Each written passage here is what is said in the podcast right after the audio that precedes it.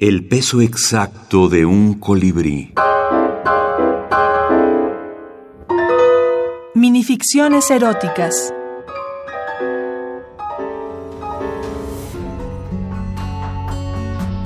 Baño compartido. En esta página, el lector imagina que es aquel personaje que observa a su madrastra desnudándose frente a la bañera.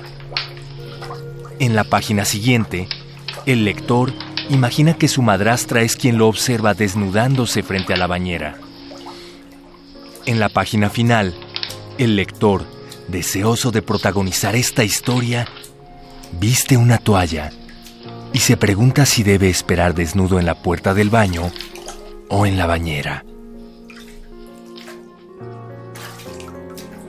Baño compartido. Ronnie Vázquez Guevara. Es que tenemos que comprender que, que los géneros literarios son, son modos de representación. Entonces, cuando es un modo de representación, pues tú puedes plantear el cualquier tema. Y este tema se va a poder representar muy bien en, en, cada uno de estos modos, ¿no? Claro, y son modos narrativos, líricos y dramáticos, ¿no? Y hay toda una, una teoría de eso, ¿no? Entonces me parece que debemos partir de ello, ¿no?